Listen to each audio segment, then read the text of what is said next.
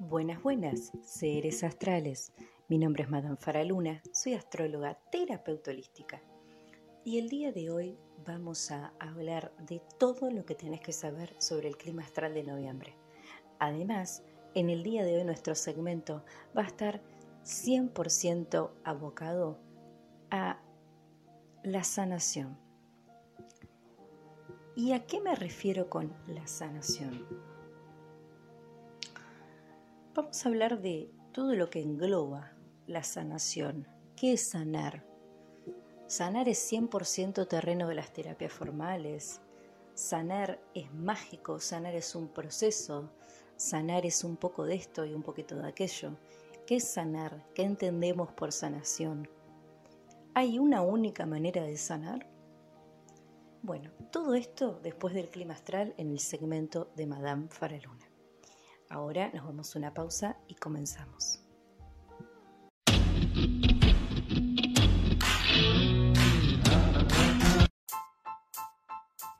Madame Faraluna, Astrología y Terapias Holísticas.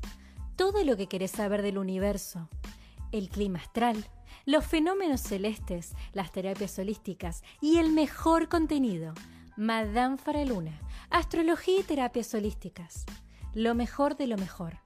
Tu mejor versión te espera. Accede a todo lo que querés saber del universo. Accede a mis servicios en línea. Seguime en Spotify, Madame Faraluna. En Facebook, Faraluna Faraluna. El mejor contenido, todo lo que querés saber en Madame Faraluna. Que escuches esto no es casualidad. Saludos astrales.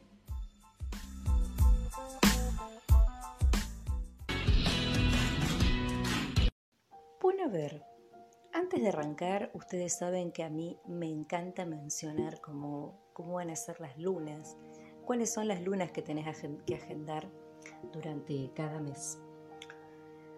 Noviembre va a ser un mes que, a mi entender, ¿no? Y más visto que el 13 de noviembre tenemos luna nueva en Escorpio, eclipsada, y que el 27 de noviembre tenemos luna llena en Géminis, para mi gusto, y si ustedes me dejan ponerle un título a noviembre, va a ser un momento de conectar el sistema límbico.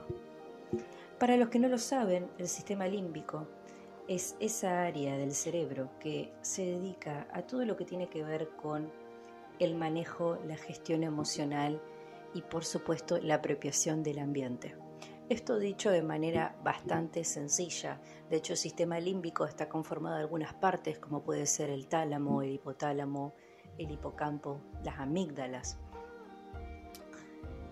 Tranquilos porque no vine a darles clases de psicología, simplemente les estoy comentando que justamente como estas lunas son, van a tocar el eje de Escorpio, Tauro y el eje de Géminis, Sagitario, me parece que es un momento en el que justamente podemos hablar de nada más y nada menos que el sistema límbico, ya que es el encargado de las emociones y los impulsos sexuales. No nos olvidemos que Escorpio es terreno de las emociones y lo sexual y que Géminis es terreno de la expresión. Así que la verdad es que para mi gusto noviembre va a ser un mes en el que vamos a tener que conectar y aprender a gestionar nuestras emociones. Yo siempre lo digo que es importante el mundo emocional, que es importante trabajar la inteligencia emocional, dicho sea de paso, que la gestión emocional colabora con nuestro desarrollo como seres humanos. Esto yo lo digo siempre, pero puntualmente este mes de noviembre estamos invitados a... Si quieren saber más sobre cómo va a estar, cómo van a estar los astros el 13 de noviembre, la luna nueva en Escorpio y con el fin del eclipse que comenzó en septiembre en Aries, vayan a Instagram arroba Faraluna, donde voy a hablar y hacer un vivo especialmente sobre todo lo que nos depara la luna nueva de Escorpio y por supuesto también voy a hablar de lo que nos depara la luna llena en Géminis. Con respecto al vivo, no les voy a dar una fecha para que se conecten porque ustedes saben que yo tengo un bebé chiquito y francamente ya intenté varias veces cumplir con el horario y no he podido. Lo que sí me comprometo es a que subir el vivo y hacer el vivo antes del 13. Es decir, el vivo lo voy a hacer o bien lo voy a hacer el 10 o bien lo voy a hacer el 9. Esas son las únicas dos fechas en las que puedo llegar a hacer el vivo para que lo puedan ver con la suficiente anticipación antes de que los agarre el eclipse. Recuerden también que los eclipses son grandes dispositores energéticos de cambios muy drásticos, así que que no les extrañe si ya empiezan a gestarse unos días antes esos cambios que realmente tenemos que hacer. Ahora sí, vamos con eh, cómo arrancamos el mes de noviembre. ¿Cómo viene noviembre después de haber tenido octubre? ¿no? Esto yo supongo que la audiencia de Manfra Luna ya escuchó el clima astral de octubre y que ya, y si no lo escuchó, lo sintió. No nos olvidemos que en octubre tuvimos el Samhai. De hecho, sin ir más lejos, eh, arrancamos noviembre eh, en Samhai, chicos. Recuerden que el Samhai se festeja el 31 y el 1 de manera formal, pero que también para algunas culturas y para algunas comunidades huicanas, no para todos los practicantes, el Samhai dura 20 días, es decir, empieza 15 días antes del 31 y termina luego del 1, aunque formalmente sabemos que la celebridad dura el 31 y el 1. Así que feliz cosecha para todos, feliz Samhai para el resto de los huicanos del otro lado y espero que les haya sido bastante leve las energías de octubre. Y si siguieron mis consejos, si anduvieron con amuletos, saumeriaron y salaron las puertas, no tienen que haber tenido ningún tipo de inconveniente. Si tuvieron alguna experiencia paranormal durante el mes de octubre, pueden comentármela y podemos hablar de eso. De hecho, si tuvieron algún tipo de cosa que no le puedan explicar, también le pueden sugerir a Madame Faraluna que hablemos de ese tema. Recuerden que Madame Faraluna hace contenido de astrología y holismo, así que todo lo que tenga que ver con la espiritualidad desde la filosofía holística y por supuesto con el más allá, también son cosas de las que se pueden hablar. No es el tema de lo que más suelo hablar porque mm, de eso ya hay mucho y no está en mi línea de intereses hacerme fama de esas cosas. Pero si hay alguna cosa que ustedes quieren terminar de entender porque les pasó y quedaron choqueados y no saben qué hacer, me lo pueden pedir y podemos hacer un, un vivo sobre eso. Ahora sí, arrancamos el 1 de noviembre con la luna en Géminis, Mercurio en Escorpio, Venus en Virgo, Marte en Escorpio, atención, Marte dejó Libra, está en Escorpio, Júpiter en Tauro en retrógrado, Saturno en Pisces en retrógrado, Urano en Tauro en retrógrado, Neptuno en Pisces en retrógrado y Plutón direccionado en Capricornio. Gracias por estar direccionado en Capricornio todas esas cosas que nos estaban costando darle forma a nivel social van a ser más light ahora, va a ser más fácil realmente concretar esos cambios que queremos concretar. A ver, muchas de las cosas en el clima astral ya las saben y no las voy a volver a repetir, como por ejemplo qué pasaba con Saturno en Pisces, con Urano en Tauro y con Neptuno en Pisces. Como verán, seguimos con planetas en retrógrado. Ahora, vamos a hablar puntualmente de qué va a significar Venus en, Escorpio y el paso de Marte por Escorpio. No se preocupen que también vamos a mencionar alguna cosa genérica de la luna en Géminis, porque como siempre digo, si bien para mí es importante la luna, lo que tiene que ver con lo lunar, si bien tiene una consigna, es decir, cada signo tiene su impronta y su interpretación, y esto es como todo en la vida, ¿eh? cada letra, cada número tiene su interpretación, pero a la hora de decir exactamente lo que va a pasar con la luna, yo prefiero ver la carta de cada uno de ustedes, porque claramente no a todos les va a afectar de la misma manera la luna en Géminis y además tampoco es luna nueva, ni luna llena, ni portal, ni nada por lo que me parezca que haya que ser tan tajante con la información. Bien, a ver, vamos con Marte en Escorpio. Marte en Escorpio con Venus en Escorpio. Ustedes ya deben saber a esta altura que Escorpio es el signo de la profundidad, que es un signo de agua, que es un signo sentimental, que es un signo eh, con capacidades camaleónicas. Todas esas cosas me imagino que ya las saben. Así que vamos a lo concreto. Mercurio en Escorpio va a significar que la comunicación, no voy a decir viciada, está complicada, porque Mercurio es el planeta de la comunicación y es el planeta que le da territorio a Géminis y a Virgo.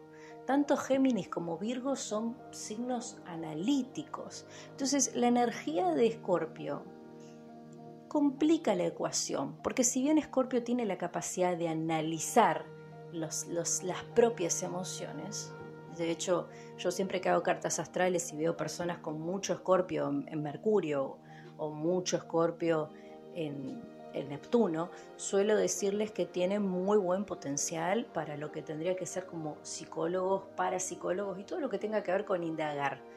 Ahora, mediums. Ahora, una cosa es indagar y otra cosa es analizar. Parecería que son lo mismo, pero no lo son. ¿Bien?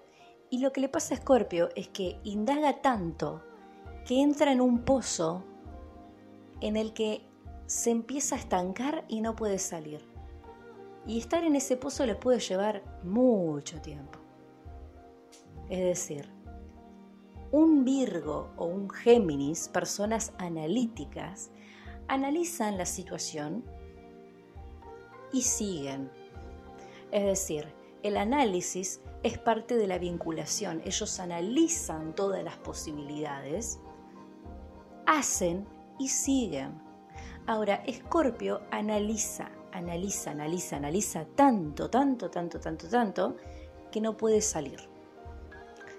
Por eso, si bien la energía escorpiana es la más profunda de todas y es realmente la que puede llegar al origen del tema, también es una energía que tiene que aprender a flexibilizar y tiene mucha tendencia a terminar encerrándose de tan al fondo que llega, porque llega un punto que llega tan al fondo que no pueden subir, no pueden salir de donde están, porque a medida que van llegando al fondo, y esto tiene que ver también cuando uno hace análisis o cuando va tratando de llegar al fondo un problema, cuando uno realmente llega a encarar el problema, muchas veces es tan choqueante lo que uno encuentra que cuesta volver a salir. Y esto es normal, pero Mercurio en Pisces con Marte en eh, perdón, Mercurio en Escorpio con Marte en Escorpio va a generar una tendencia a eso. Va a generar una tendencia individual a indagar, pero una dificultad del movimiento al exterior. Lo que va a haber es una dificultad de la afuera hacia la, del adentro hacia la afuera. Una dificultad de trabajar con la propia emocionalidad, de salir de ese lugar donde está. De hecho, para muchas personas puede significar periodos de aislamiento, puede significar periodos de grandes revelaciones a nivel personal, puede significar pérdidas psicológicas, y esto quiere decir la deconstrucción de quién yo creo que soy. Entonces, eh, cuando Marte está en Escorpio hay que tratar de ser pacientes con uno mismo porque los grandes dolores siempre vienen con Marte en Escorpio, porque vienen las grandes realizaciones de la mano.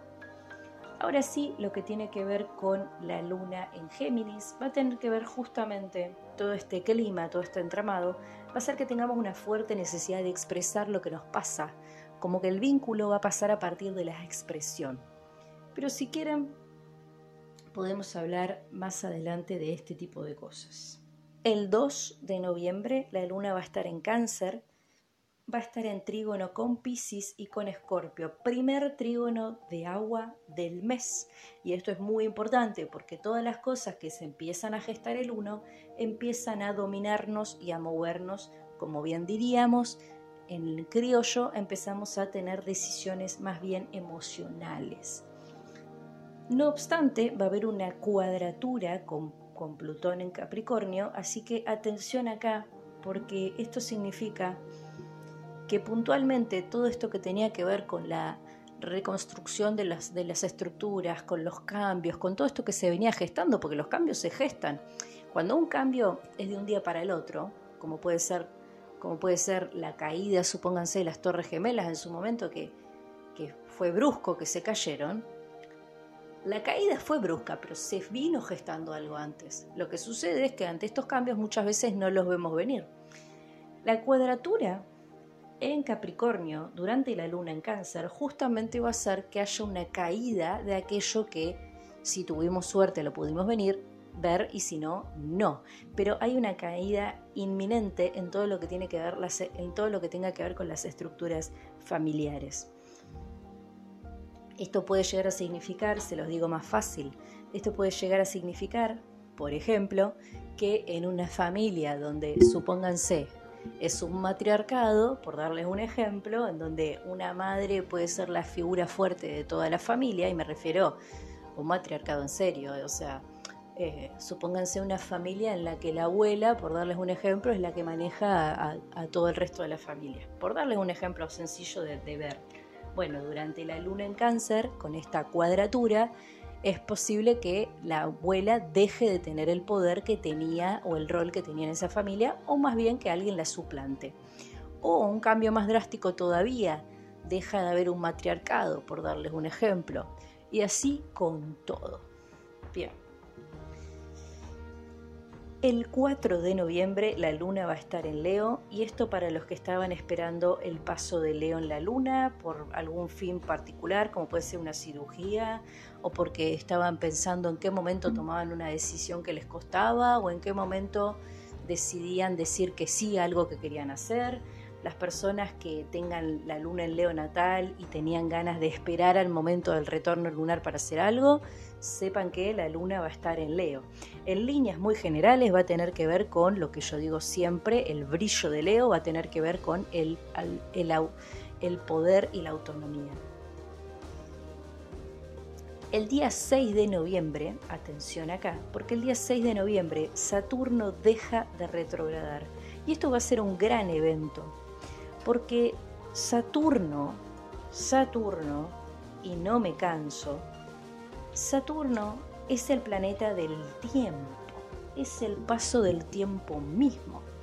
Ustedes recuerden que Saturno como signo, perdón, Saturno como planeta, tiene que ver con la percepción del tiempo.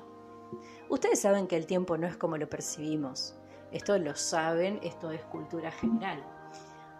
Pero ¿Qué pasa con el tiempo en Pisces? Porque el tiempo en Pisces, en retrógrado, es complejo en el sentido de que hay como una tendencia a volver hacia atrás y hay una tendencia a evaluar el paso del tiempo de uno, ¿sí? Por ejemplo, el típico momento en el que uno está haciendo ese cambio de madurez y piensa en qué no se dio cuenta cuando era niño, qué hubiera hecho diferente en la adolescencia, o ven a los padres o a los cuidadores de una manera muy diferente a como los veían.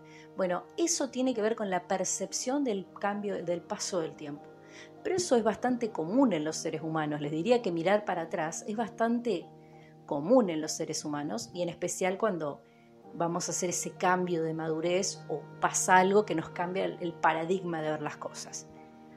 Pero este paso del tiempo, este paso del tiempo con Pisces direccionado, es diferente, porque el tiempo se ve de una manera diferente. Ustedes no se olviden que Pisces es un signo no solo dual, sino que es un signo de unidad. Es un signo que representa la unión del todo. Es el único de los signos del zodíaco que no está fragmentado. a ver, es decir, ustedes se acuerdan, y lo voy a explicar muy rápido como para que no nos, no nos volemos en el tiempo. Ustedes se acuerdan que desde la mirada de la astrología evolutiva, la rueda zodiacal, que va de Aries a Pisces, representaba los estadios evolutivos arquetípicos por los que pasábamos los seres humanos en la evolución. Y esto quería decir que arrancábamos en Aries, era el recién nacido, el que tenía toda la fuerza, el que iba para adelante, el que no tenía ego, no tenía prejuicios, nada, porque imagínense un recién nacido. Tauro era el segundo eslabón en la vida y tenía que ver con el concepto del yo tengo y el yo soy. Géminis era el tercer eslabón de la vida y tenía que ver con cuando los niños empiezan a ir al jardín y empiezan a aprender a relacionarse y a comunicarse. Cáncer tenía que ver con la percepción del yo en casa, tenía que ver con cómo soy en casa, es decir, todo lo que aprendí en mi casa cuando los niños empiezan a tener conciencia del entorno, porque No nos olvidemos que los niños, hasta por lo menos los cuatro, cuatro por tirarles un número, no decir cinco porque cinco ya no, pero los niños por lo menos hasta los cuatro años son inconscientes. Y esto quiere decir que absorben todo del medio, pero no se, no se sientan a evaluar lo que absorben y no son conscientes ni de lo que está a su alrededor ni de lo que hacen. Por eso de hecho es tan difícil comunicarnos con los niños, porque si bien todos tenemos cierta información almacenada en el inconsciente, los niños son realmente inconscientes. Ahora, eh, vamos con el estadio de Leo. Nosotros cuando nos parábamos en la rueda evolutiva en Leo, éramos nosotros fuera de nuestra casa. Esto quería decir que éramos nosotros eligiendo ser nosotros. Si ustedes vieron el si ustedes vieron el video que yo hice en Instagram Luna durante el mes de agosto sobre la luna nueva en Leo, pueden entender que Leo, si bien es un signo que brilla, es un signo que elige quién es. Entonces, en la rueda evolutiva, Leo era ese periodo en el que salimos de casa, psicológicamente. La adolescencia, ese momento en el que elegimos quién queremos ser o estamos en ese proceso de elección. Bien, Virgo, siguiente estadio de la vida, Virgo. Virgo representa la primera madurez adulta. Virgo representa cuando ya sabemos quiénes somos, qué queremos, hacia dónde vamos y empezamos con lo que se llama trabajar por lo que queremos. También es un signo entregado porque tiene que ver con el conocimiento y saber que sos parte de algo. Es decir, cuando uno empieza su primera, su primera adultez, no tiene, no tiene, no voy a decir no tiene ego porque va a depender de cada persona, pero no tiene la necesidad de ser. La necesidad está puesta en otro lado, la necesidad está puesta en el hacer. Entonces, Virgo representa esa parte de la adultez. Ahora, vamos con Libra. Libra, estadio en la evolución. No se preocupen no se va a hacer largo porque la verdad que las cosas trascendentales del clima astral no son tantas, de hecho nos quedan muy pocos días. No se preocupen porque, a ver, Libra es el momento de la adultez de los, vamos a decir, supónganse 30 años. Libra es el estadio evolutivo en el que empezamos con los juegos de las alianzas y las sociedades. Es decir, nos damos cuenta que nuestros objetivos no solo se van a lograr trabajando duro, a lo Virgo, sino haciendo alianzas y haciendo alianzas inteligentes. Por eso Libra es el signo de los compromisos. Bien, ¿cómo tomamos compromiso? Es el momento en el que somos no solo adultos conscientes, sino que somos adultos que queremos concretar con colaboración. Bien, vamos a Escorpio. Escorpio es el estadio evolutivo relacionado con la sexualidad Ustedes me van a decir, ¿esto pasa en la adolescencia? No, en la adolescencia tenés lo que se llama el segundo despertar sexual y en el que empezás a entender el sexo. Pero en el estadio de Escorpio, en la adultez, vos ya, ya sabés lo que querés. O sea, ya pasaste por la adolescencia, sabés perfectamente lo que querés. Y aparte de eso, ya sabés inclusive tu identidad sexual, cómo te percibís, qué querés, qué no querés, qué te gusta, o sea, ya no te vas a inhibir en ese, en ese, en ese plano y tampoco pedís permiso, porque en este momento de la adultez uno no está escondiéndose de los padres o de los cuidadores o, le da vergüenza ir a comprar preservativos en una farmacia. En esta edad, en pasado los 30, en esta, en esta edad de la adultez, uno ya sabe lo que quiere. Entonces, en el estadio de Escorpio en la evolución, tiene que ver con el despertar sexual consciente y activo. Bien, tiene que ver con los juegos del sexo también, muchas veces en lo que tiene que ver con los juegos de poder. O sea, es el momento de la vida, y no digo que todos lo hagan, pero que hay muchas personas que para concretar sus objetivos apelan a los juegos sexuales de poder, el famoso acostón para tener algo, por darles un ejemplo. Todo esto se da en la adultez. ¿Por qué? Porque en la adultez ya no hay necesariamente una conexión emocional para el sexo. Es decir, la gente sabe si quiere o no quiere tener algo sin ningún tipo de compromiso con el otro. Por eso Escorpio es el signo de los instintos sexuales, porque tiene que ver con el propio deseo y no con lo que desean los demás. vamos con el estadio evolutivo en Sagitario. El estadio evolutivo en Sagitario es el estadio de la adultez en la que empezás a reevaluar algunas cosas que hiciste en tus primeros 30 años. Es decir, es ese momento en el que te permitís empezar a vivir de nuevo. La vida empieza a tener otro color y la aceptas tal cual es. Por eso Sagitario es el signo evolutivo del avance, porque ya no tenés las cruces de Virgo, no tenés las cruces eh, de Escorpio, no tenés las cruces de Libra, o sea, todas esas partes ya la viviste vos ya estás totalmente entregado a la vida en el estadio de Sagitario. Sagitario va a significar salir adelante como sea. Entonces es un estadio en el que tampoco nos sentamos a evaluar demasiado las cosas. Es un estadio en el que no nos sentamos a pensar si estamos bien o estamos mal en lo que estamos haciendo.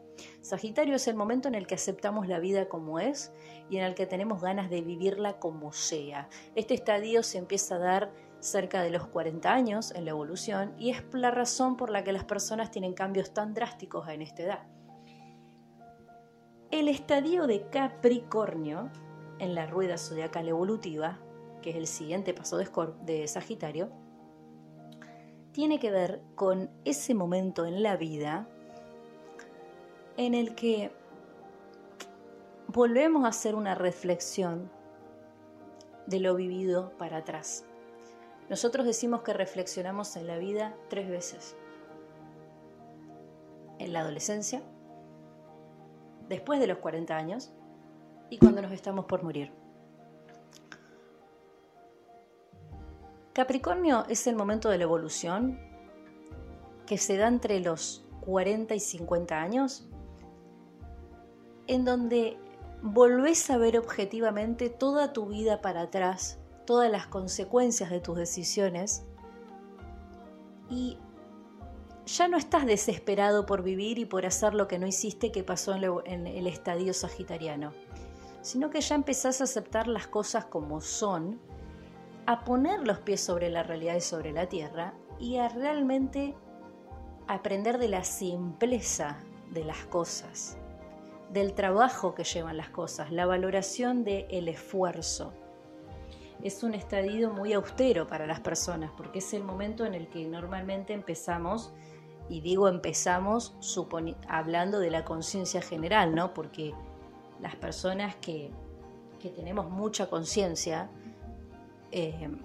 sabemos que lo material no da la felicidad, ¿bien? Y en especial las personas que eh, también tengan ascendente en Capricornio, o tengan ascendente en Pisces, o tengan una luna en Pisces, o Marte, por ejemplo, las personas que, como yo, que tengan Marte en Pisces, tienen una conciencia muy grande de todo lo que sucede.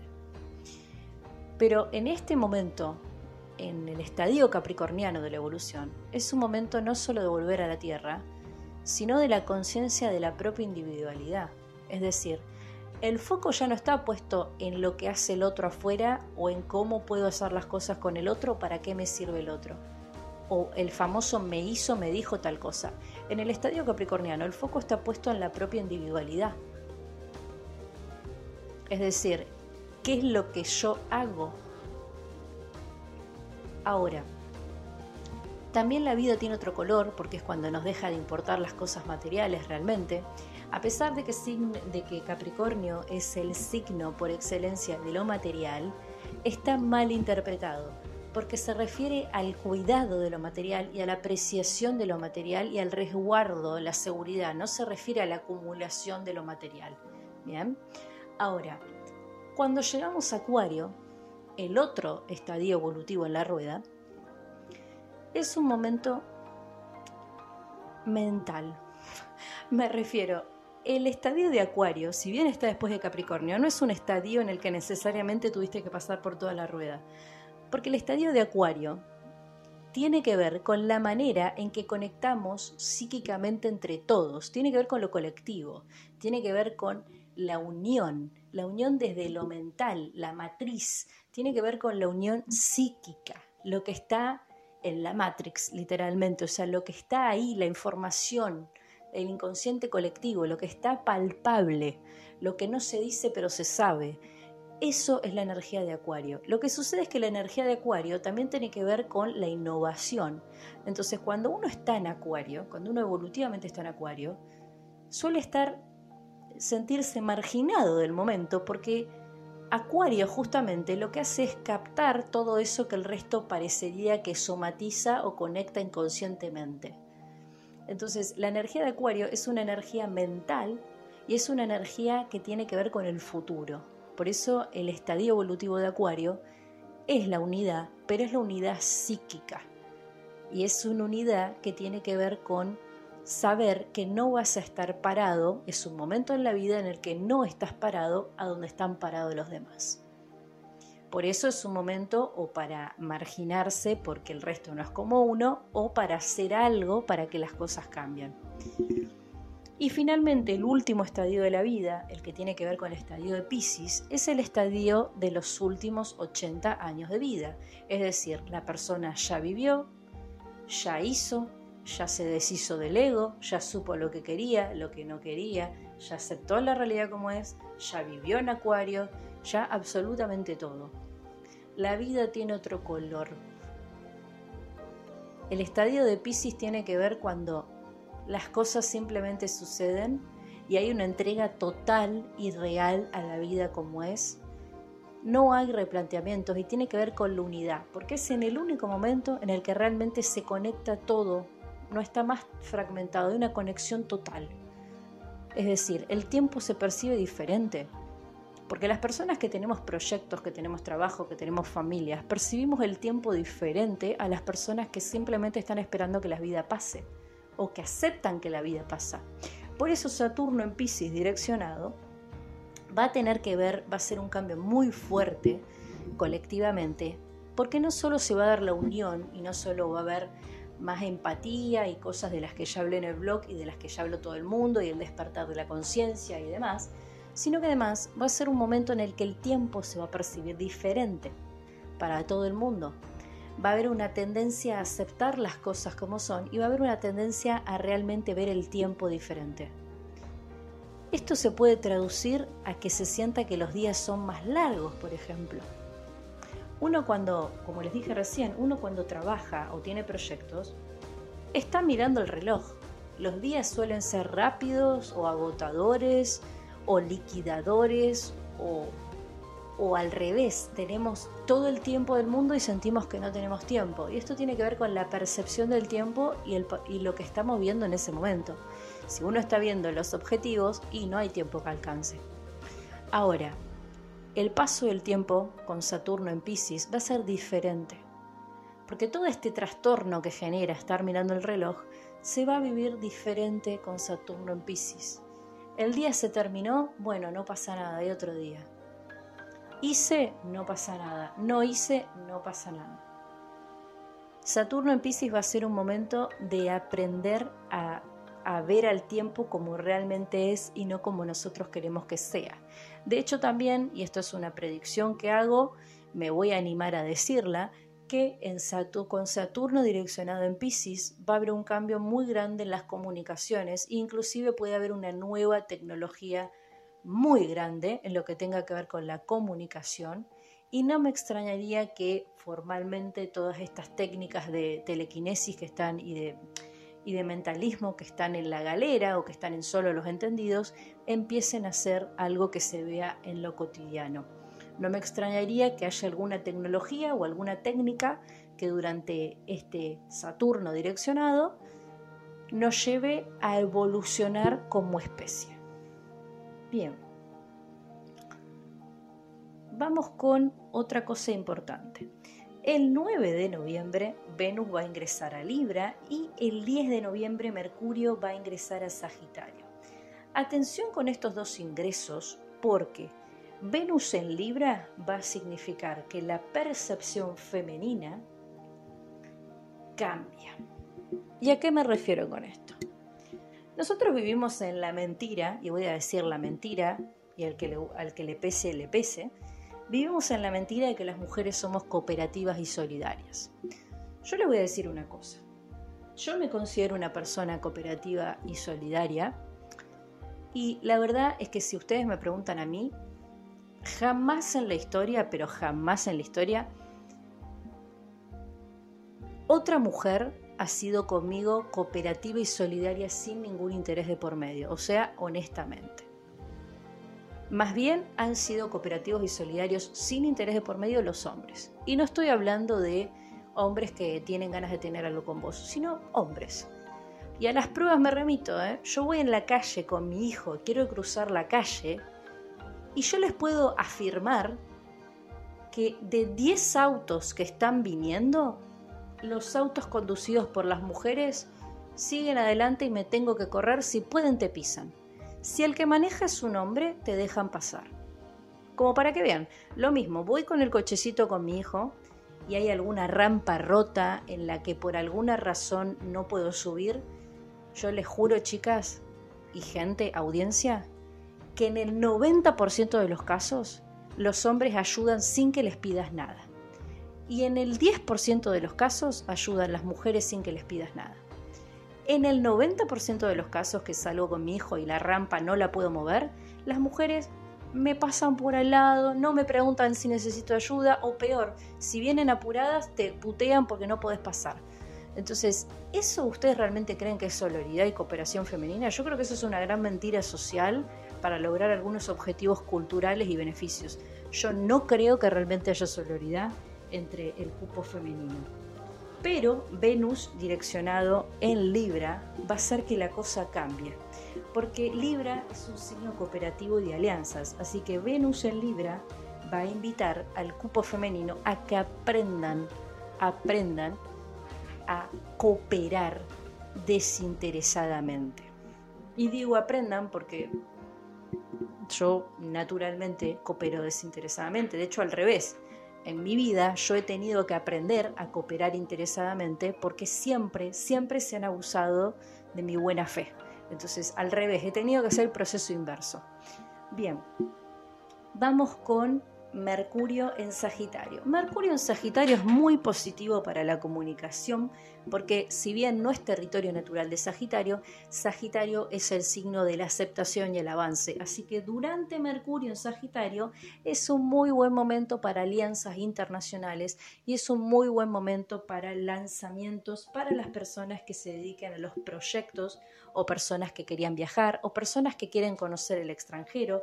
Es un muy buen momento para hacer uso de la comunicación y también es un muy buen momento para fluir con la comunicación. Ustedes se acuerdan que durante Mercurio en Virgo yo les dije que había que ser un poco más discretos, que el fluir de la comunicación iba a estar un poco complicado, que había que evaluar y demás. Bueno, Mercurio en Sagitario nos permite ser honestos. Es un momento de fluir en la comunicación. Y esto quiere decir aceptar las cosas como vienen. Esto quiere decir que si yo le digo a fulano algo que no le gusta, me tengo que hacer cargo de lo que dije. ¿Sí? No es un momento de, de evitar el conflicto, no es un momento de pedir explicaciones, no es nada. Es un fluir total de la comunicación. Bien, sigamos. Cosa importante mayúscula y se nos termina el mes. Tenemos dos hitos importantes en lo que queda del mes. Tres, perdón. El 13, que tenemos un gran trígono de agua, ahora vamos a hablar de eso. El 23, que tenemos a la luna en Aries tocando el nodo norte. Y además, y además, tenemos el 25 que Marte deja Escorpio e ingresa a Sagitario.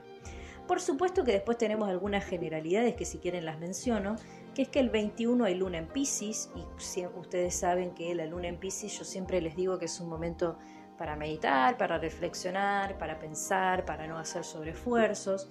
Así que de esto no voy a hablar mucho porque realmente tampoco hay mucho de qué hablar este día, pero si quieren lo anotan y que el 29 hay luna en cáncer, que también no vi nada resaltante ese día, quizás alguien sí, yo no lo vi, pero si quieren lo anotan. Vamos con el trígono del 13 de noviembre. El 13 de noviembre la luna va a estar en Escorpio y va a estar en trígono con Marte en Escorpio y con Pisces en los planetas en los que está Pisces, Neptuno, Saturno, demás. Además va a haber tensión con Júpiter en retrógrado en Tauro. ¿Por qué? Porque la tensión acá se va a dar en el eje Tauro-Escorpio, entre lo que quiero poseer y lo que deseo.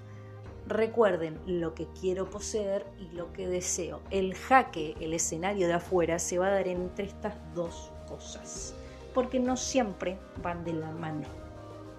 Y como yo siempre digo, cuando hay una tensión entre un eje, uno tiene que aprender a ver qué signo alimenta. ¿Alimentamos a los deseos escorpianos o alimentamos a las necesidades y egos de Tauro?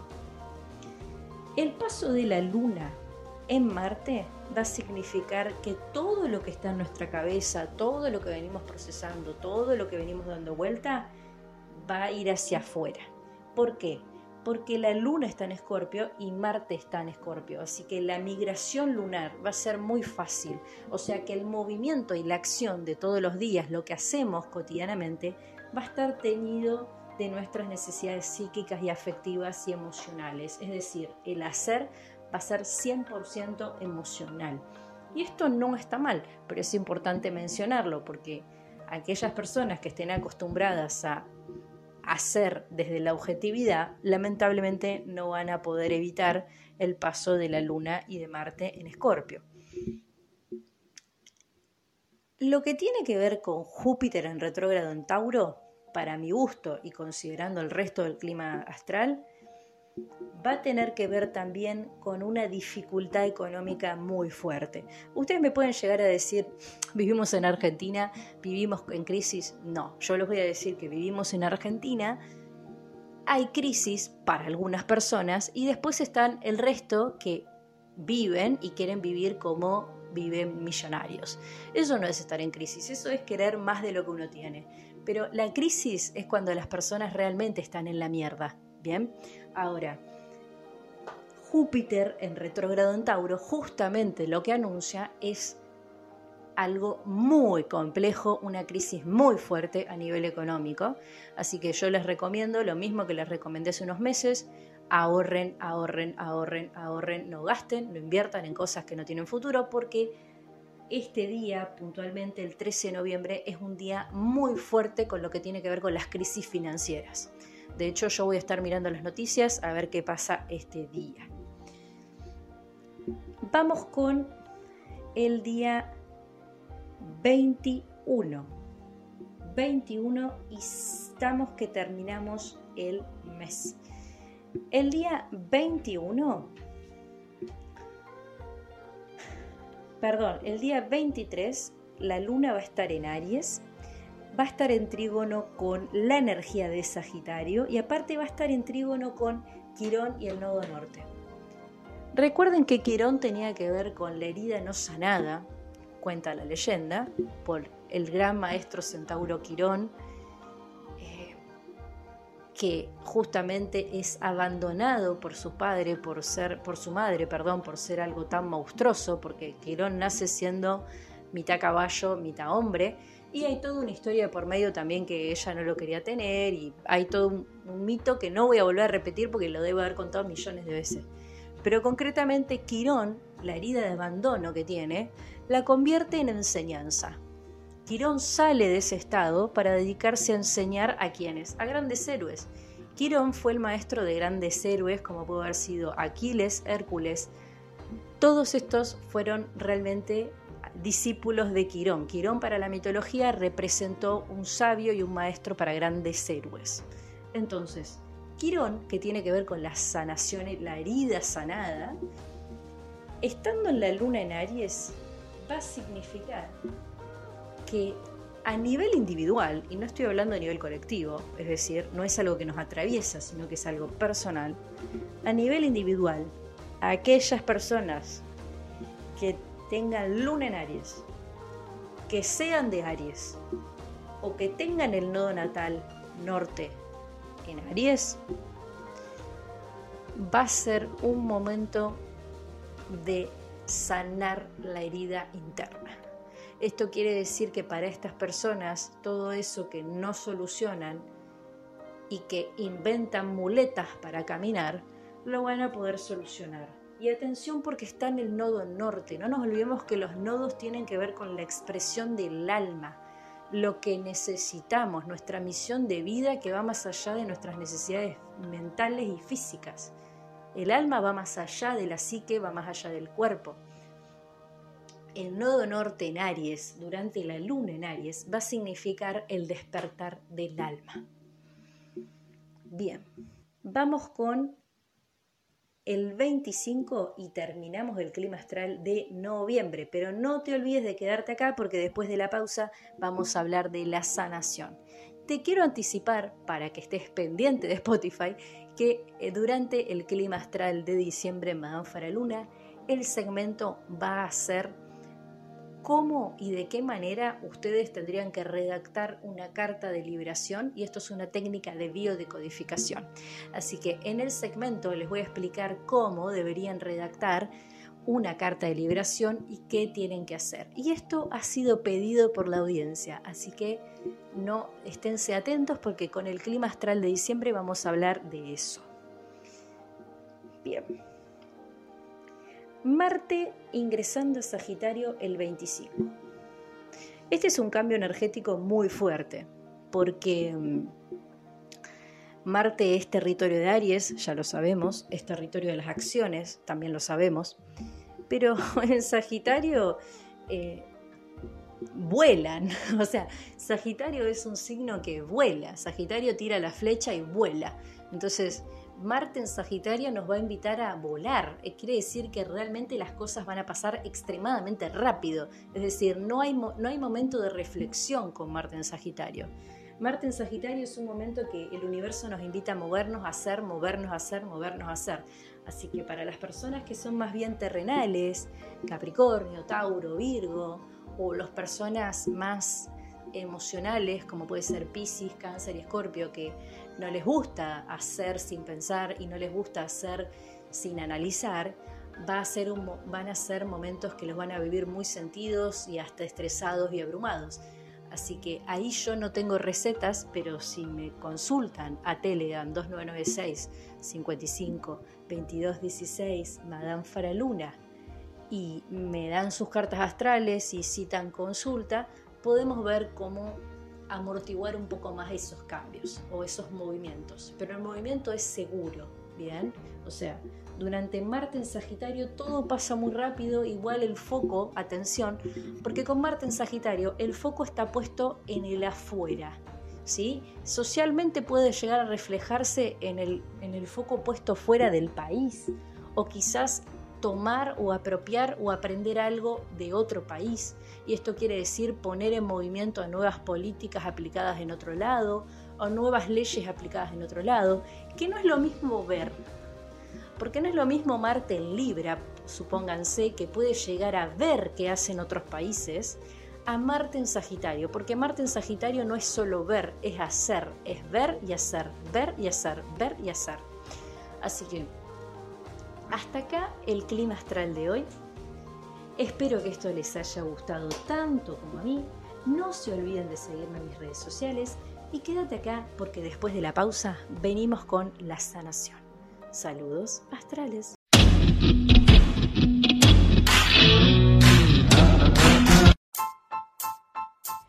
Madame Faraluna. Astrología y terapias holísticas. Todo lo que querés saber del universo el clima astral, los fenómenos celestes, las terapias holísticas y el mejor contenido. Madame Faraluna, astrología y terapias holísticas. Lo mejor de lo mejor. Tu mejor versión te espera. Accede a todo lo que querés saber del universo. Accede a mis servicios en línea. Seguime en Spotify, Madame Faraluna. En Facebook, Faraluna Faraluna. El mejor contenido todo lo que querés saber en Madame Faraluna. Que escuches esto no es casualidad. Saludos astrales.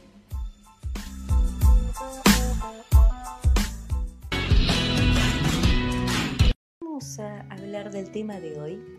A ver qué les parece si hablamos del tema de hoy. Vamos a hablar de vamos a hablar de la sanación. ¿Qué es la sanación? ¿En qué consiste la sanación? ¿Qué se nos viene a la cabeza cuando hablamos de sanación? Estamos viendo a un médico, estamos viendo a un psicólogo, estamos viendo a un psiquiatra, a un enfermero, estamos viendo a un chamán, estamos viendo un biodecodificador, estamos viendo un astrólogo, un requista. ¿Qué se nos viene a la cabeza cuando decimos, escuchamos la palabra sanación? ¿Qué entendemos por sanación? ¿Es la sanación un concepto solamente de las terapias hegemónicas? ¿Es solamente la sanación terreno de las ciencias sociales y las ciencias naturales? ¿Qué entendemos por sanación? ¿Por qué todavía en pleno siglo XXI nos cuesta entender que la sanación es algo mucho más grande? ¿Y por qué nos cuesta entender que somos mucho más que mente? Todavía escucho, recibo y veo en las redes mucha cantidad de críticas a todo el papel y el lugar que ocupamos los terapeutas holísticos, el lugar que ocupan los consteladores, los biodecodificadores, los astrólogos en más lejos. Los astrólogos en esta sociedad realmente ocupamos actualmente un rol bastante malo, bastante pisoteado un poco también yo creo que ver que es parte de la vida, ¿no? Un día estás arriba y otro día estás abajo. Los astrólogos durante la antigüedad estuvieron muy arriba. Eh, durante la época antigua los astrólogos eran los consejeros de los reyes, eran alabados, eran adorados. En algunas comunidades inclusive eran hasta considerados semidioses, así que yo creo que también esto tiene que ver con que en alguna época los astrólogos estuvimos extremadamente arriba de la cadena creo que por una cuestión kármica es que ahora estamos en el lugar que estamos. Pero la verdad, la verdad de la verdad, ¿por qué creen que todo lo que tiene que ver con la sanación energética, todo lo que tiene que ver con lo global, por qué todo lo que tiene que ver con el alma a ustedes les parece que está mal visto? ¿Tendrá que ver solamente con que vivimos en un país judío cristiano? ¿Tendrá que ver solamente con que en el mundo ganó la religión católica? ¿Tendrá que ver con el miedo de las iglesias a todo lo que ellos entienden por oscuridad? ¿Tendrá que ver con el miedo a la pérdida del poder? ¿O tendrá que ver con nuestra propia ignorancia? La sanación, señores y señores, no es territorio específico de nadie ni debería serlo. La sanación es un estado de plenitud al que todos deberíamos poder alcanzar. La sanación es un estado de seguridad. La sanación es un estado de entrega. La sanación es un estado de conciencia plena. La sanación es un estado de unidad total. La sanación es un estado, volvemos, de plenitud plena.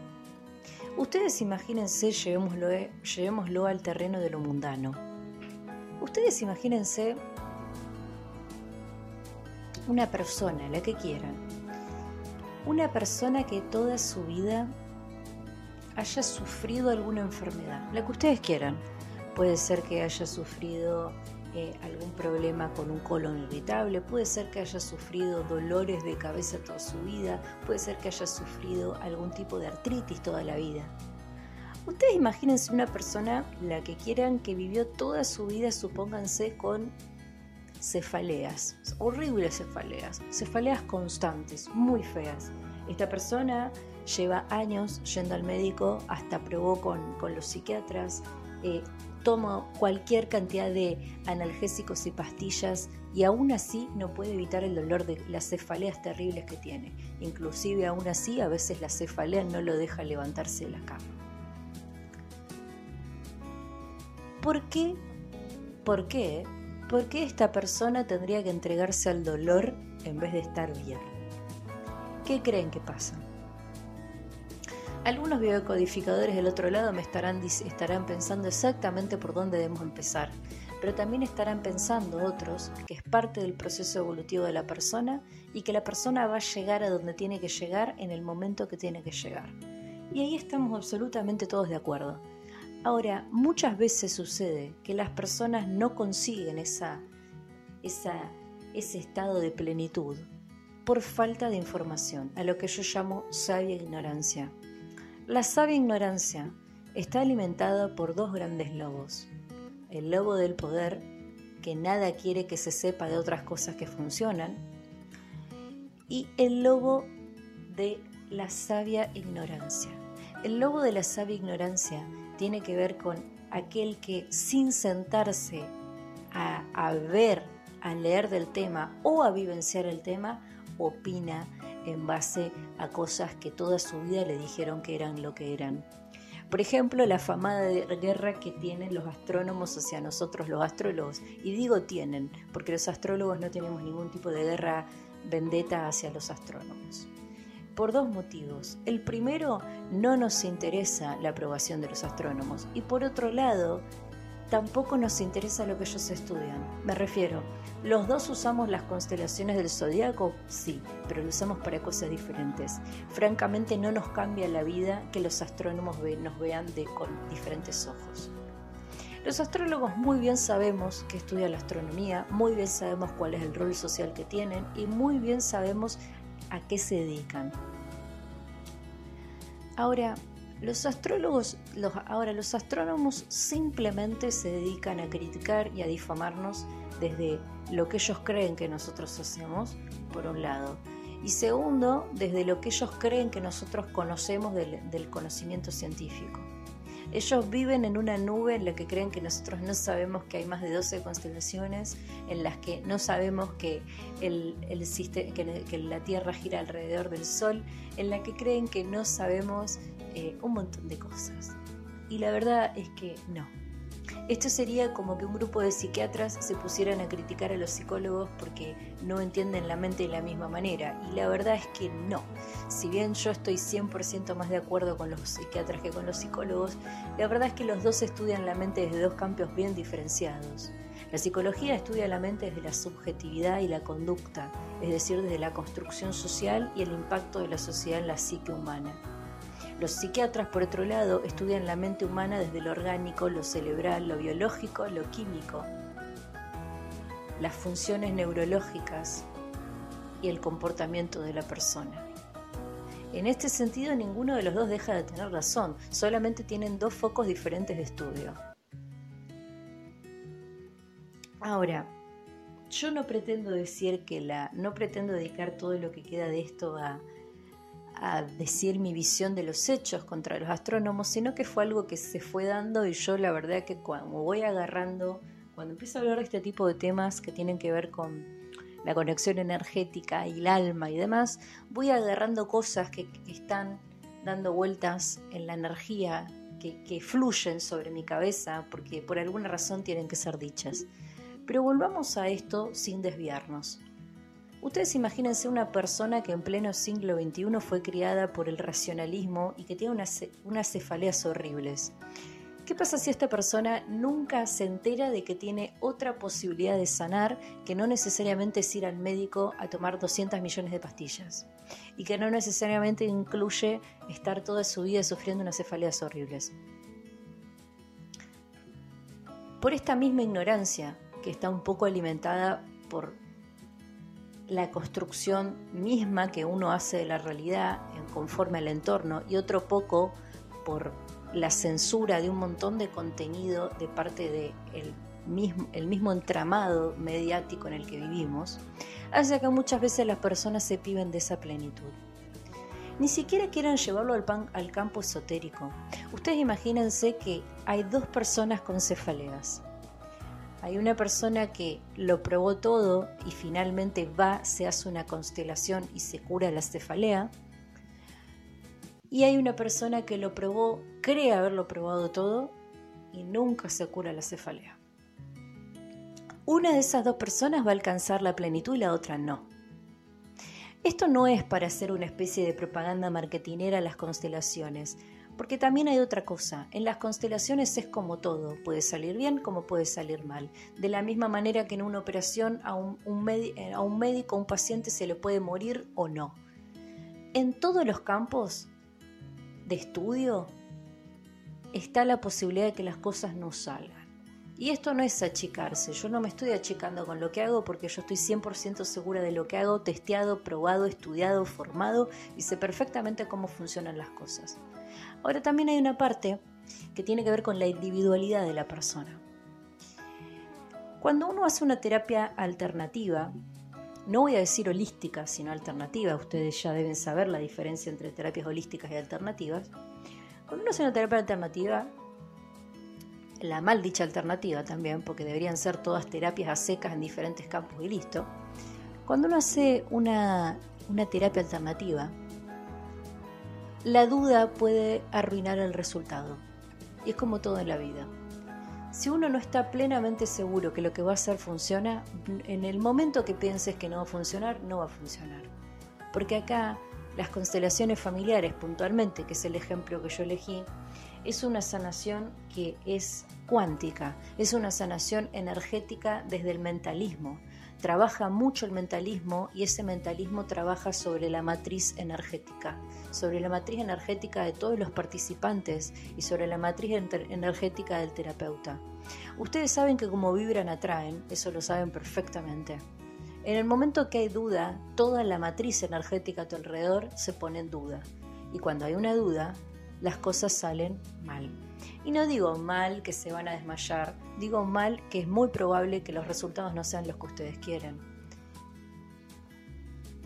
Lo mismo, vamos a llevarlo a una operación. Supónganse que ustedes están en cirugía, un médico cirujano, que de 10 personas que le hace la cirugía, 8 salen bien. ¿Ustedes se piensan que va a ser lo mismo que el médico cirujano esté trabajando tranquilo, habiendo dormido, sin haber consumido nada, eh, y en paz con todo un entorno que lo acompaña tranquilo para operar que yendo a cirugía habiéndose peleado el día anterior con su mujer o con su marido o estando en una situación familiar estresante en la casa o teniendo que trabajar en el equipo con personas que están nerviosas o peor aún teniendo que hacer una operación que tiene muchas posibilidades de salir mal por la situación orgánica puntual de la persona. No es lo mismo, ¿no es cierto? El secreto yo siempre digo es la calma. Para que todo salga bien el secreto siempre es la calma. Por supuesto que como seres humanos, biológicos, cerebrales, pensantes, es muy difícil estar en calma ante algunas situaciones de presión. Por eso yo siempre apelo a que aprendan la buena gestión emocional, porque solo con una buena gestión emocional pueden estar relajados y solo con una buena gestión emocional pueden saltar al siguiente nivel. Porque atención acá, el despertar espiritual no es aprender a gestionar las emociones, esa es la primera parte. Para despertar espiritualmente tenemos que trascender el mundo de las emociones. Primero hay que aprender a gestionarlas, después hay que trascenderlas. Y finalmente, para el despertar espiritual, como haya sido que lo hagas, acá no hay una receta. Podés haber despertado espiritualmente meditando, podés haber despertado espiritualmente después de una sesión de Reiki, después de una constelación, o podés haber despertado espiritualmente después de ir 200, 200 domingos seguidos a la iglesia. Acá no hay recetas. El despertar espiritual es personal, pero el despertar espiritual básicamente tiende del hilo fino delgado de saber que somos seres tanto finitos como infinitos. Somos seres finitos en materia porque todo, todo nuestro cuerpo, nuestra mente se va a morir.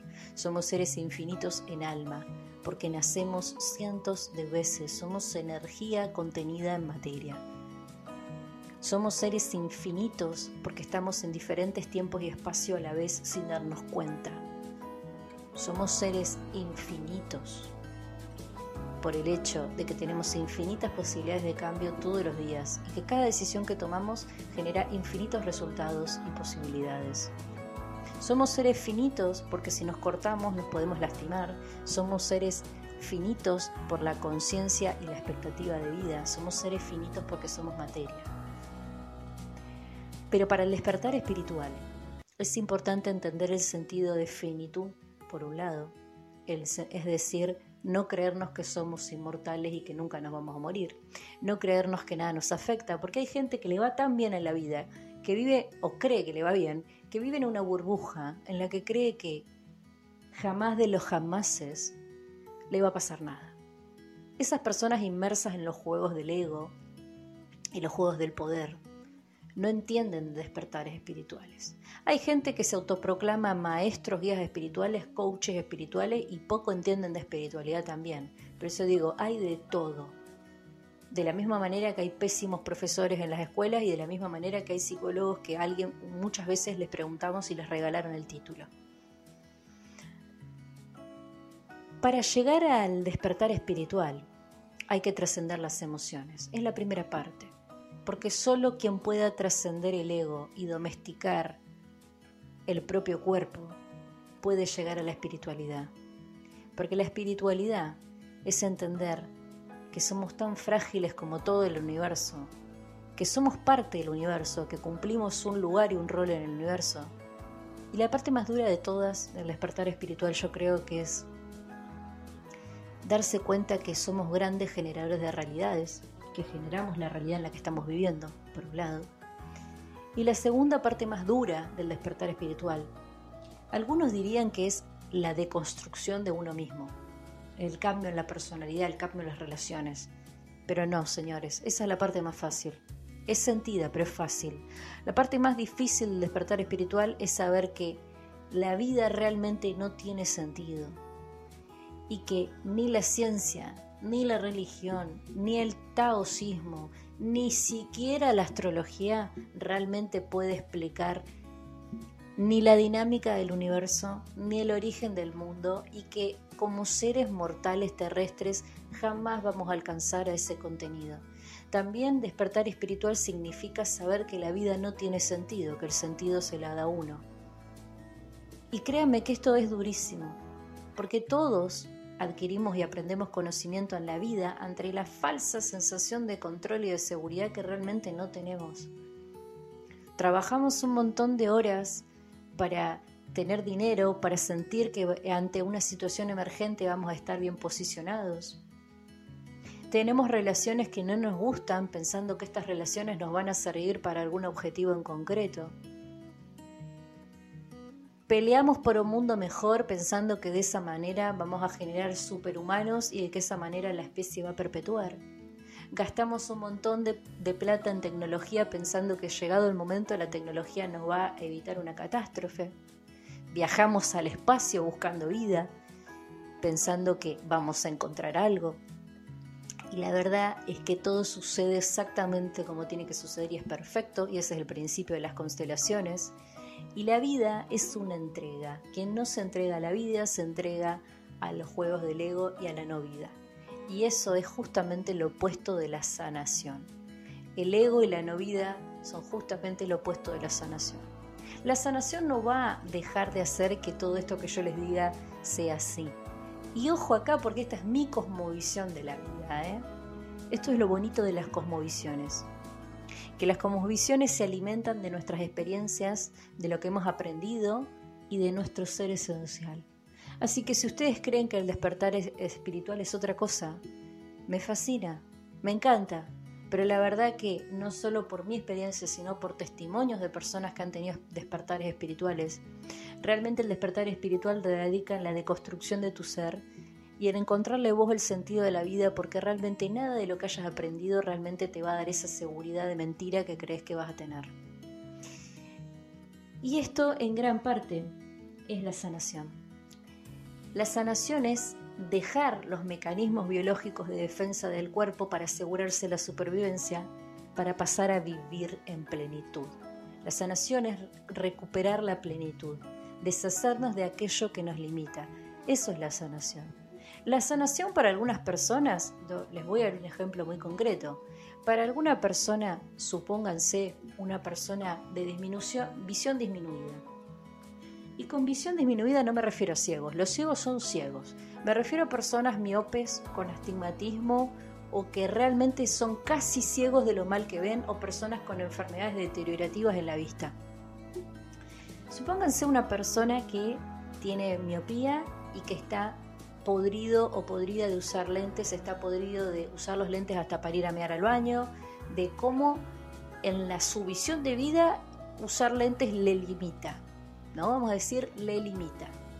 Ver mal, por más que vivamos en una sociedad que por suerte existen las adaptaciones sociales para las personas que usamos lentes, y que existen cualquier cantidad de aumentos y que las obras sociales lo reconocen y un montón de cosas.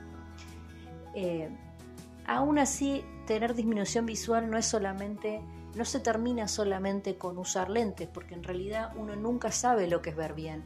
Y de hecho los lentes en donde se corren, sos súper dependiente de los lentes, porque vos te corren dos centímetros los lentes y ya no ves nada.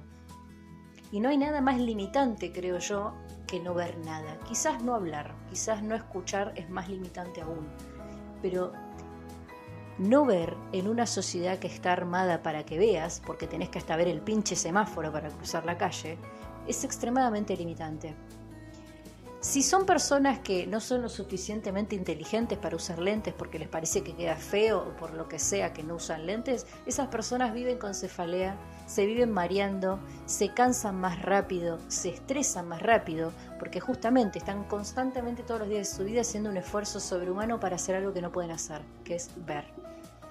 Ahora, imagínense que viviéramos en una sociedad totalmente opuesta a la que vivimos ahora Ustedes imagínense que viviéramos en una sociedad extremadamente feng shui, energética, esotérica y en el que todo lo que hoy conocemos como terapias está mal visto.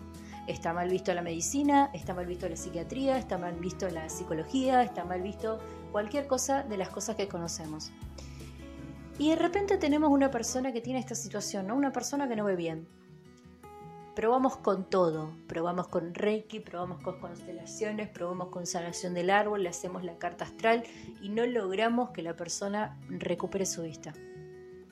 Y supónganse que mi vecina es cirujana de vista, es una mina que hace cirugías láser para personas que quieren ver, dejar los lentes y ver. ¿No les parece que sería egoísta de mi parte no decirle a esta persona que puedo ir a ver a mi vecina? Que mi vecina con la cirugía láser puede lograr que recupere la vista? ¿Solo porque yo creo que lo que ella hace no es válido? Gente, cuando ustedes tienen un problema, el que sea, pero el que sea, no se queden con una sola opinión. Saber un diagnóstico es siempre importante, pero no se queden con una opinión vayan a todos los lugares que tengan que ir hasta que solucionen el problema, porque la vida es así, el que se queda pierde. La plenitud depende 70% de ustedes mismos y el otro porcentaje del entorno. El entorno tiene un lugar muy importante, estamos de acuerdo, pero gran parte de la sanación depende de nosotros mismos. Son ustedes los que van a mover y van a poner el cuerpo, son ustedes los que van a poner la energía son ustedes los que están sufriendo. Esa es la parte más importante no se priven de la plenitud por, por sabia ignorancia. ¿Estamos de acuerdo que hay estafadores en todos lados? Estamos de acuerdo. ¿Estamos de acuerdo que hay gente que se autoproclama astrólogo y no lo es? Hay un montón y los vivo denunciando anónimamente.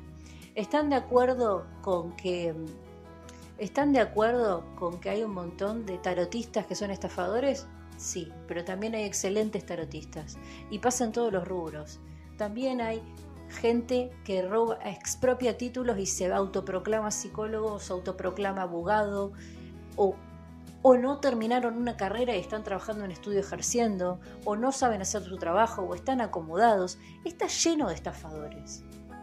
Está lleno de fraude por todos lados. Por supuesto que acá lo que importa es darle en la tecla y buscar un buen profesional, pero no se priven de la plenitud solamente por el qué dirán, o por sabia ignorancia. La idea siempre de Manfraluna es informar con el contenido de mayor calidad. Muchas veces me han dicho, ¿por qué no leo la fortuna? ¿Por qué no me dedico a hacer predicciones? ¿Por qué no salgo con un velo en la cabeza cuando salgo en televisión o cuando hago un vivo?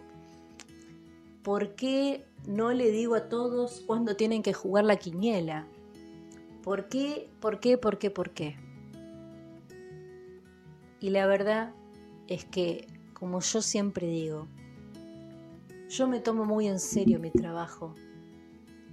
Y mi misión, como siempre digo, es colaborar con el despertar de la conciencia, por un lado, y esa es mi misión más grande. Por el otro lado, es acercarles el mejor contenido de calidad y difundir lo que realmente es bueno y para lo que realmente sirven la astrología y las terapias holísticas. Yo no reproduzco contenido barato, yo me siento armar el contenido porque respeto a mi audiencia y respeto a la audiencia que va a venir. Y aún con mi capacidad de clarividencia, aún pudiendo ver las cosas que van a pasar, cuando sucedan las cosas, raramente las digo porque creo en el libre albedrío. Y también creo que muchas veces hay momentos en el que ni la persona ni la sociedad que va a sufrir ese trágico destino está en condiciones psicológicas de recepcionar el mensaje. Ahora, la salvación no existe. La sanación sí. La sanación es un estado de plenitud al que todos podemos llegar. Todos tenemos las mismas posibilidades de llegar. Quizás por cuestiones del destino, por cuestiones de la vida o por karmas no sanados es que hay personas que pasaron al otro lado sin poder realmente estar sanadas. Pero a todos nos va a pasar. Todos hay algo con lo que vamos a llegar hasta el final de nuestros días. Porque somos seres materiales también. Y somos seres sociales. Por eso yo siempre les digo que busquen buenas relaciones, que salgan del juego de la toxicidad. Porque realmente el círculo de ustedes es limitante es decir, un círculo vicioso es limitante, relaciones tóxicas es limitante. Aún aunque hubieran nacido para ser lo más grande, aunque hayan nacido para ser Messi, con el no apropiado círculo cercano no llegan a ser Messi. Realmente las relaciones lo son todo, las relaciones con los demás, pero con ustedes mismos también. La sanación es un estado de plenitud al que todos podemos llegar, absolutamente todos. ¿Tenemos que domesticar nuestros demonios internos? Sí, tenemos que domesticar a nuestros demonios internos. ¿Todos vamos a llegar al mismo lugar a la sanación? No, no vamos a llegar todos al mismo lugar. Hay personas que llegaron a la sanación y son excelentes psiquiatras, por darles un ejemplo. Yo siempre defiendo a los psiquiatras. Siempre defiendo a los psiquiatras no solo por el impacto social y la, la idea errónea que tienen de la psiquiatría, sino por también mi historia personal. Mi familia cercana ya lo sabe, mi audiencia algunos y otros no. Yo personalmente entro en lo que es el diagnóstico del déficit de atención nivel 3, que es el más grande que puedes tener, es el nivel más, o sea, es la sintomatología más alta que puedes tener de déficit de atención. Y aparte, me han recientemente me dijeron que entro también dentro del espectro autista. Mi historia claramente no hubiera sido la misma si no hubiera terminado con psiquiatría y si no hubiera terminado con el acompañamiento adecuado. Porque no saber un diagnóstico en de algunos momentos de la vida es realmente limitante. Realmente. Yo les voy a decir que pasé gran parte de mi vida pensando que no era inteligente, que no valía la pena y que mi vida no tenía sentido. Y todo esto alimentado un poco por mi entorno también, ¿no? Porque yo tengo 31 y soy de la época en la que si no hacías las cosas bien eras un burro y si te movías eras un pesado, un intenso, un inquieto y en las casas estaba extremadamente sobrevalorado que te vaya bien en la escuela. Ustedes imagínense lo que fue para mí crecer en los 90 pensando que no tenía nada para darle al mundo y que todo lo que me pasaba era enteramente mi responsabilidad, porque eso es otra cosa que pasa. Cuando vos no tenés un diagnóstico, cuando vos no sabes lo que te pasa, sos víctima de las opiniones de los demás hasta que te las terminas de creer. Ahora, qué diferente que fue mi vida a partir de un diagnóstico y qué diferente que fue mi vida a partir de adaptarme yo, yo como ser humano, a mis necesidades. Sin más lejos estoy acá. Otra de las grandes revelaciones que tuve en mi vida fue cuando me hicieron la carta astral y eso también lo sabe la audiencia. Yo tenía una amiga en ese momento muy cercana porque pasó algo curioso. A mí me criaron dos personas altamente académicas. Mis padres son excelentes profesores universitarios y los dos son profesionales universitarios recibidos que han seguido estudiando después del título de grado y que son dos personas, no es porque sean mis padres, pero son dos personas muy respetadas y muy demandadas en su trabajo. Tanto mi madre como mi padre en su trabajo tienen un rol los dos muy importante como, como docentes. Sin ir más lejos, mi madre eh, participa en, proyectos muy importantes, la han invitado muchas veces en muchos lugares del mundo a participar en concursos extremadamente interesantes, ella es lingüista, y mi padre, que es ingeniero y máster en, economía y finanzas, mi padre también en la, en, la facultad es muy importante y es un tipo que realmente está en la cara de muchos proyectos muy grosos. Y en mi cabeza, en mi cabeza de persona que va creciendo,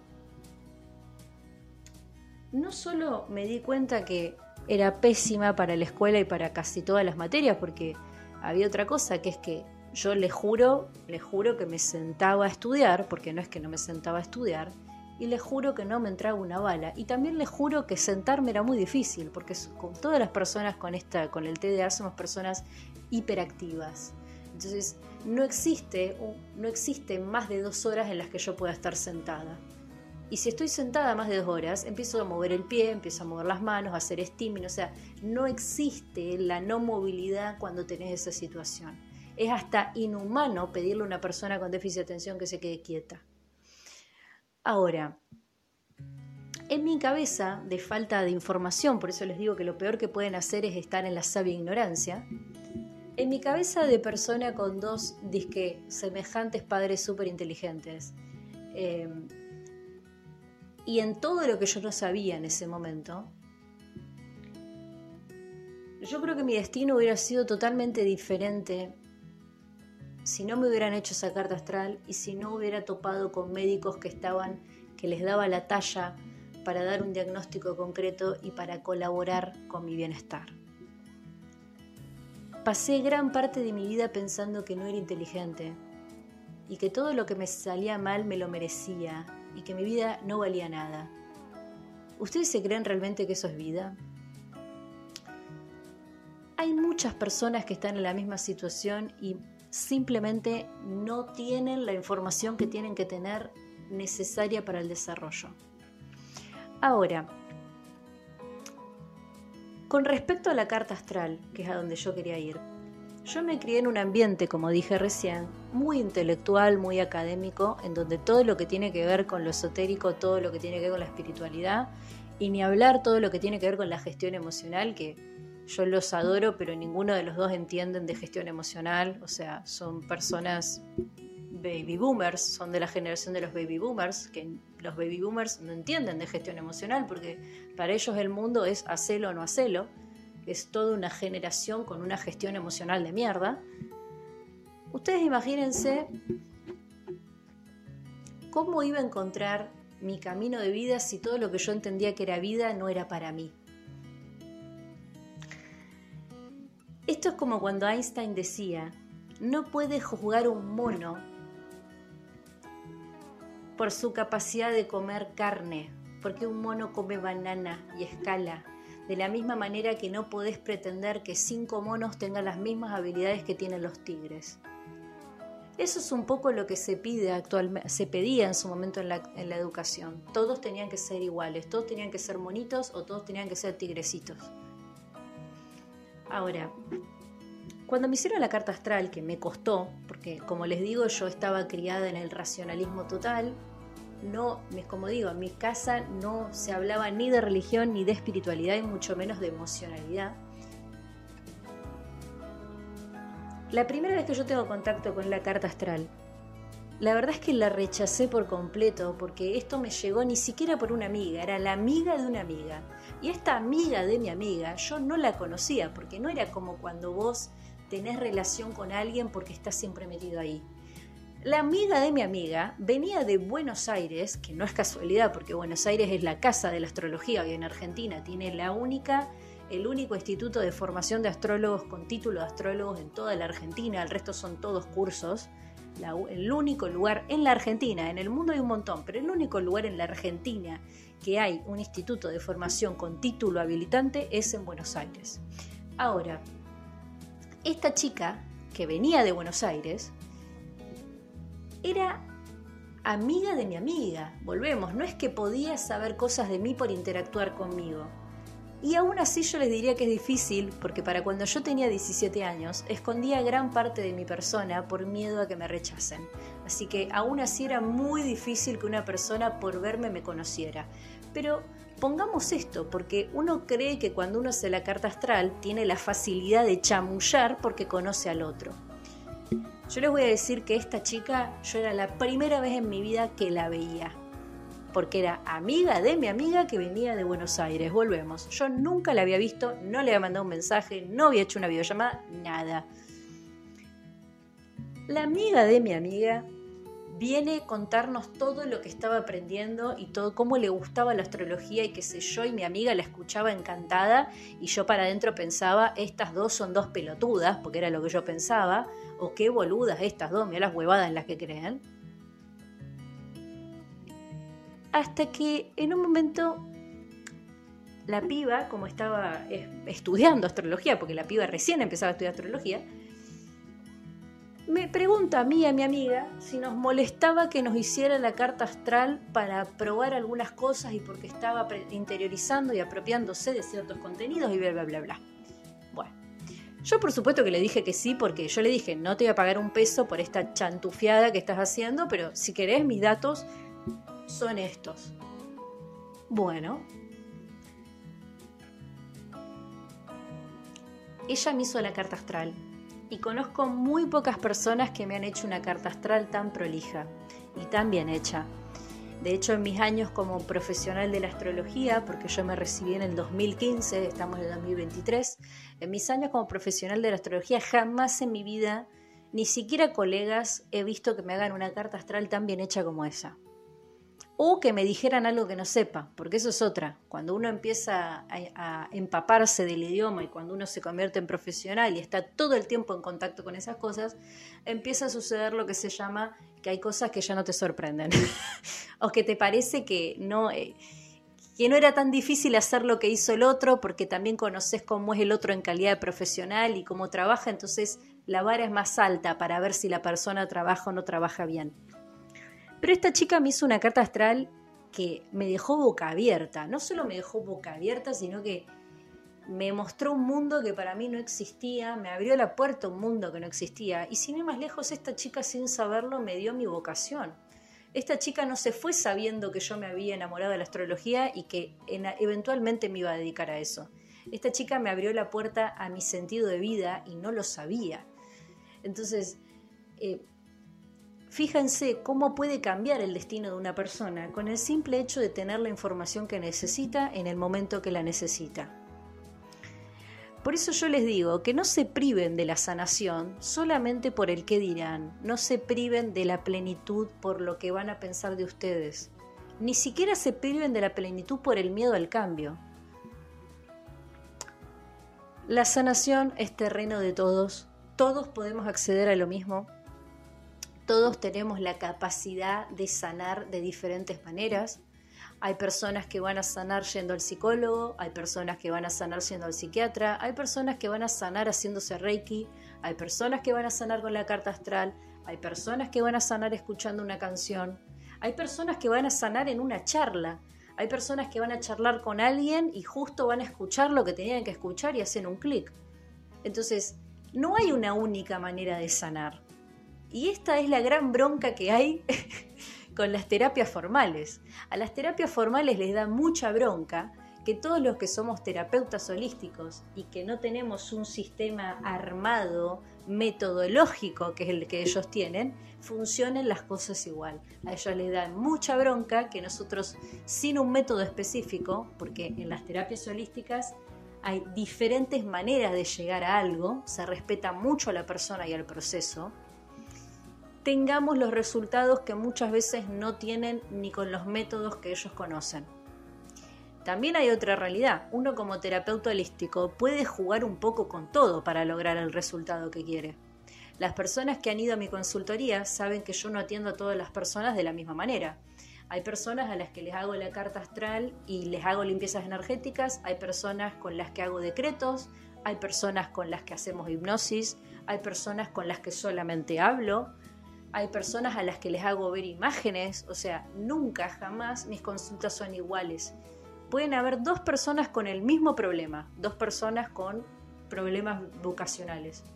Sí está la opción del informe astrológico con los eneagramas, pero realmente no siempre uso lo mismo. Entonces, esto es realmente parte de la gran bronca que tienen las terapias formales, porque lamentablemente, y por cómo ellos tienen formado el sistema, cuando uno va a un psicólogo, por darles un ejemplo, no se pueden correr mucho del método y no se pueden alejar mucho del campo de área de estudio de ellos. Gran parte de su bronca hacia los terapeutas holísticos es que nosotros no tenemos métodos formales. Y esa es realmente una de las cuestiones por las que la ciencia trata de todo el tiempo difamar nuestro trabajo, porque como no tenemos métodos formales, entonces no está bien, no existe. Este es el mismo criterio que usan las iglesias, ¿eh? y perdona a las personas que van a la iglesia, pero este es el mismo, el mismo concepto que usan las religiones. Ah, si lo que vos crees no es en mi Dios Todopoderoso, y si no vas los domingos a misa y no das las gracias, entonces tu espiritualidad es una mierda. Entonces, lo que vos decís son puras, son puras eh, zarazas. Eso es ego. Eso es el ego. El ego no nos permite ver otras cosas y no nos permite ver ni siquiera lo que tenemos enfrente de nuestras narices. Señoras y señores, la sanación es para todos, pero si ustedes quieren sanar y trabajar con terapias alternativas o con holismo, se tienen que desprender del ego. Porque el ego no tiene lugar en la sanación energética. Es un lugar en el que ni siquiera tiene, tiene objeto de entidad. No es necesario el ego a la hora de hablar del alma, porque el alma no entiende del ego. Hasta acá el podcast de hoy. Si les gustó, compártanlo y denle like. Y que escuches esto no es casualidad. Saludos astrales.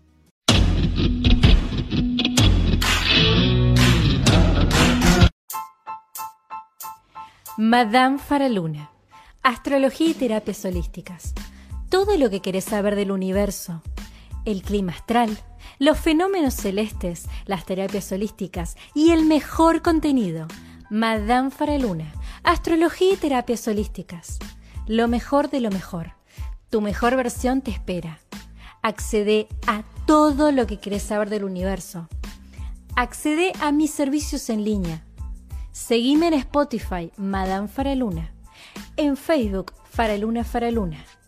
El mejor contenido, todo lo que querés saber en Madame Faraluna. Que escuches esto no es casualidad.